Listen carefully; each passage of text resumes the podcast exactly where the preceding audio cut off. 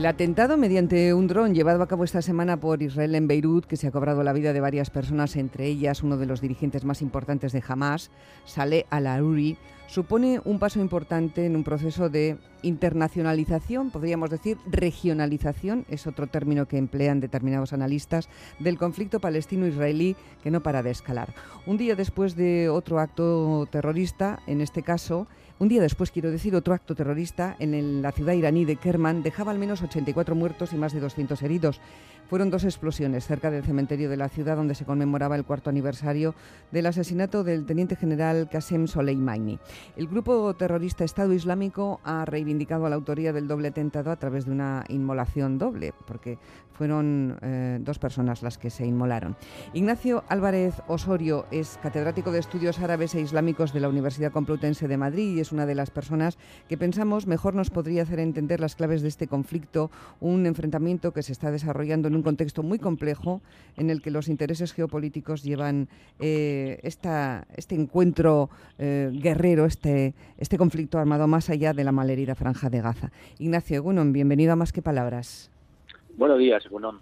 Eh, jamás dijo tras el ataque en Beirut que se trata de un acto terrorista. Israel dijo estar preparado para todos los escenarios. El primer ministro libanés Najib Mikati anunció que elevará una queja urgente ante la ONU. El movimiento chiita libanés Hezbollah, respaldado por Irán, asegura que esta muerte no va a quedar sin respuesta ni castigo y que eh, estamos en una situación en la que se puede resolver el problema, aunque no ha hablado de guerra. ¿Qué repercusiones puede tener toda esta situación que se está viviendo ahora mismo es un auténtico polvorín, ¿verdad?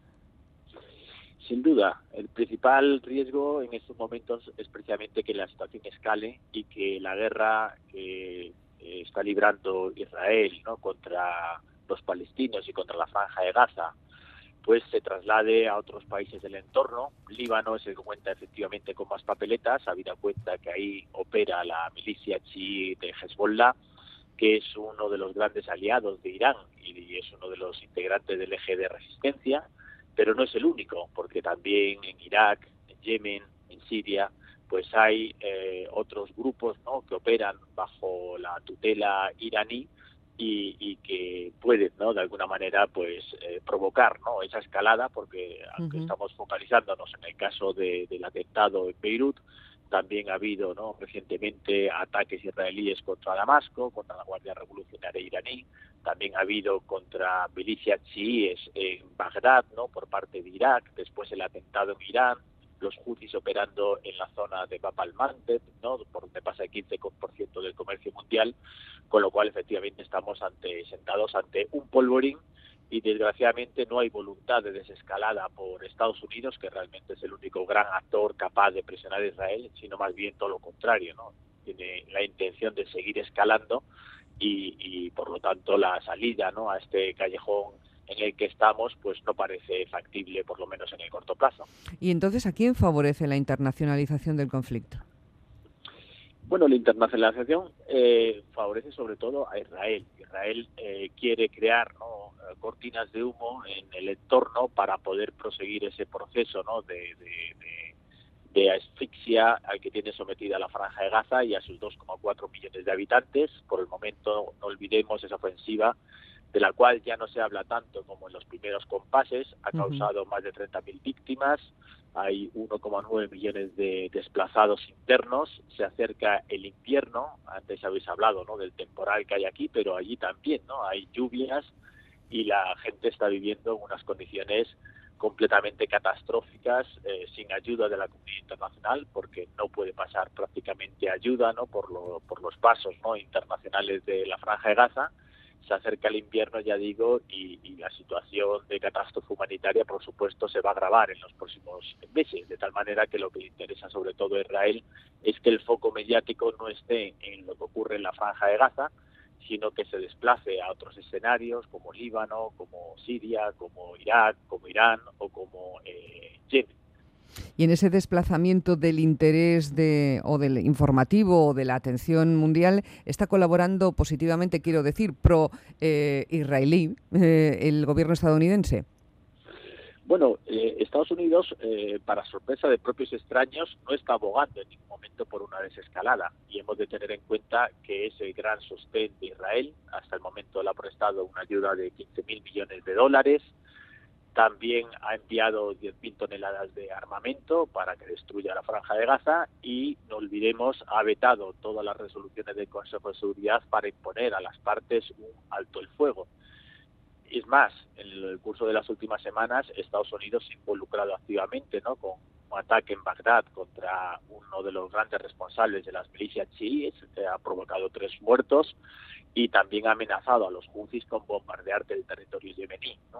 Con lo cual, eh, contra toda lógica, porque no olvidemos que en Estados Unidos estamos en un año electoral, que como se suele decir, Biden es un pato cojo, en tanto en cuanto no tiene tanto margen de maniobra como en el pasado, porque tendrá que afrontar las elecciones en noviembre, pues está apostando en lugar por desescalar, como le piden incluso muchos eh, de los miembros del Partido Demócrata, las bases también de ese partido, pues está ah, optando por escalar y esto puede llevar a la zona pues a un callejón sin salida y a un punto de no retorno. Bueno, pues uno de los grandes actores eh, internacionales, el principal Estados Unidos, no está por la labor. ¿Y el resto de los grandes actores? Eh, Europa, China, Rusia. Bueno, eh, Europa la verdad es que lamentablemente está muy dividida, no tiene una política exterior común.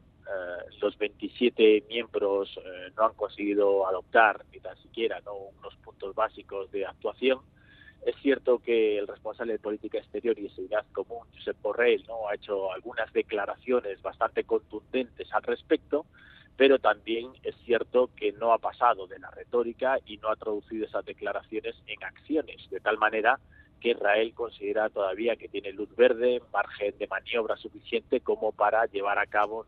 Eh, una ofensiva de mayor eh, intensidad y que, como piden varios miembros del gabinete de Netanyahu, que se salde con la expulsión de esos dos millones y medio de palestinos que viven en la franja de Gaza al Sinaí.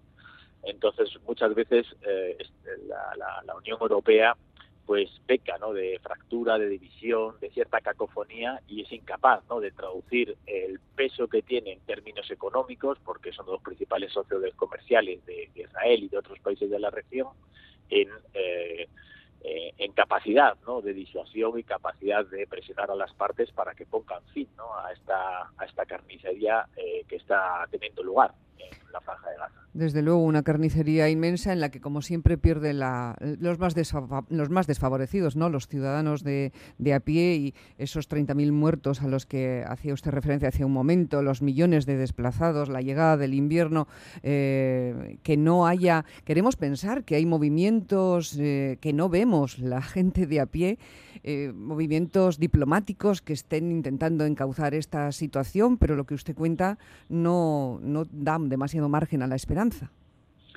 Desgraciadamente no hay prácticamente movimientos diplomáticos y, el único actor con capacidad para presionar a Israel, eh, todos sabemos que es Estados Unidos, que le sigue eh, dando luz verde, invitando eso sí a cierta contención para que no haya tal elevado número de víctimas civiles, pero enviando semana tras semana armamento con la que es bombardeada la población civil, con lo cual lanza un mensaje contradictorio. ¿no? Por una parte, el secretario de Estado norteamericano, Anthony Blinken, que está visitando precisamente la región en estos días, pide contención, que no haya tantas víctimas civiles, pero por otro lado, eh, de alguna manera sortea al, Senado y también al Congreso norteamericano y envía eh, esta semana una nueva remesa de armas por valor de 150 millones de dólares. ¿no?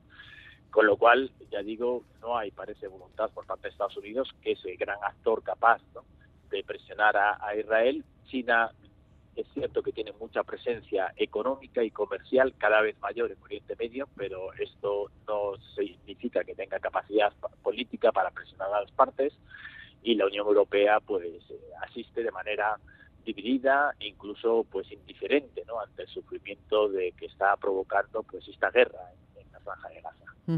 Y además habría que hablar de Rusia y también del otro conflicto en prácticamente eh, las fronteras europeas y no en Europa, el de Ucrania, ¿no? Eh, en el que los mismos actores, por lo menos los grandes, están muy implicados y el futuro político en Estados Unidos también puede modificar el, resultado final del enfrentamiento de la guerra eh, en, en Ucrania, de Rusia, ¿no?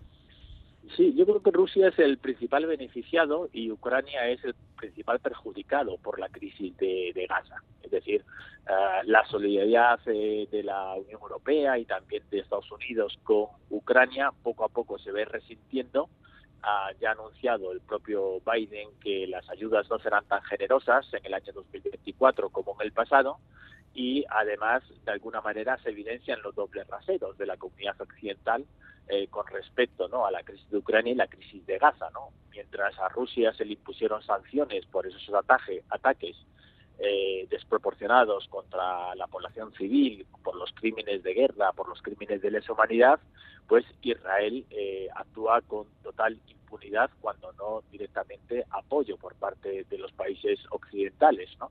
Entonces, bueno, eh, lo que está haciendo Rusia es sacar partida de esas contradicciones y eh, demostrar el doble rasero con el que actúa la comunidad internacional y sobre todo los países occidentales en función de sus intereses o de a quién tiene que combatir.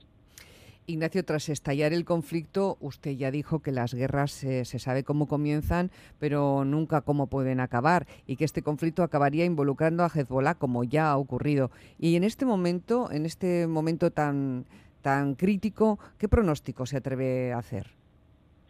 Bueno, realmente es complicado realizar algún pronóstico en Oriente Medio porque la situación puede cambiar de la noche a la mañana, pero sí que es cierto que hay eh, cierta contención por parte de, Hezbollah, también por parte de Irán, a pesar eh, de las provocaciones de los últimos días y las últimas semanas que tienen como objetivo de alguna manera involucrarles en esta guerra ellos consideran que esto tendría mucho más perjuicios que beneficios y por lo tanto por el momento eh, no han respondido a los ataques que han sufrido en el curso de los últimos días y semanas.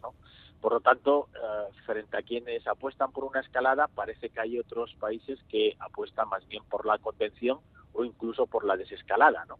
Es quizás la mejor noticia dentro de este escenario tan negro y tan pesimista porque por lo menos esta actitud ha, evitado que, el Líbano se convierta en una nueva Gaza o que Israel ¿no? extienda sus ataques a, otros países del entorno.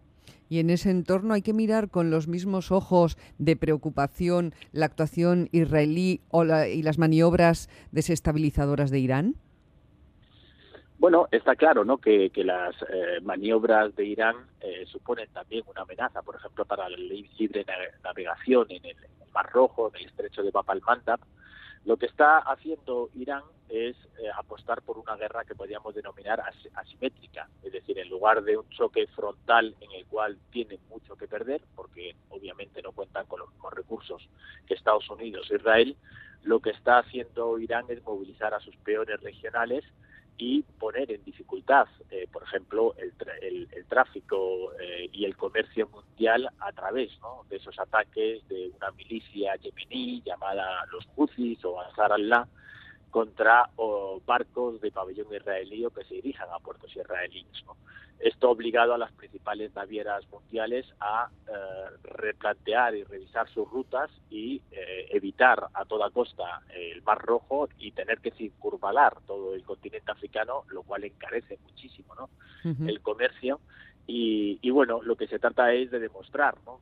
Por parte de Irán que ellos también tienen herramientas ¿no? para poner en dificultades a Occidente, para amenazar a la, a la economía occidental y que cuanto antes se resuelva la situación sobre el terreno, pues esto pues eh, sin duda redundará positivamente ¿no? en el levantamiento ¿no? de, de, esa, de, esa, de esos ataques que están lanzando las milicias contra, contra barcos de pabellón israelí en el, en el estrecho de Bab al-Mandab.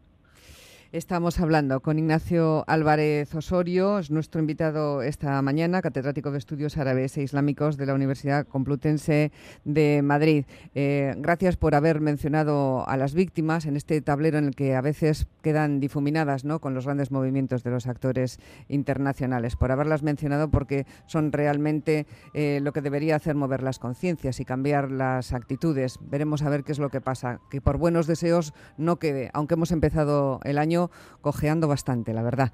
Eh, señor Álvarez Osorio, profesor, muchísimas gracias y buena suerte. Buen 24 a pesar de todo. Un placer, es que El placer ha sido mío. Hasta luego.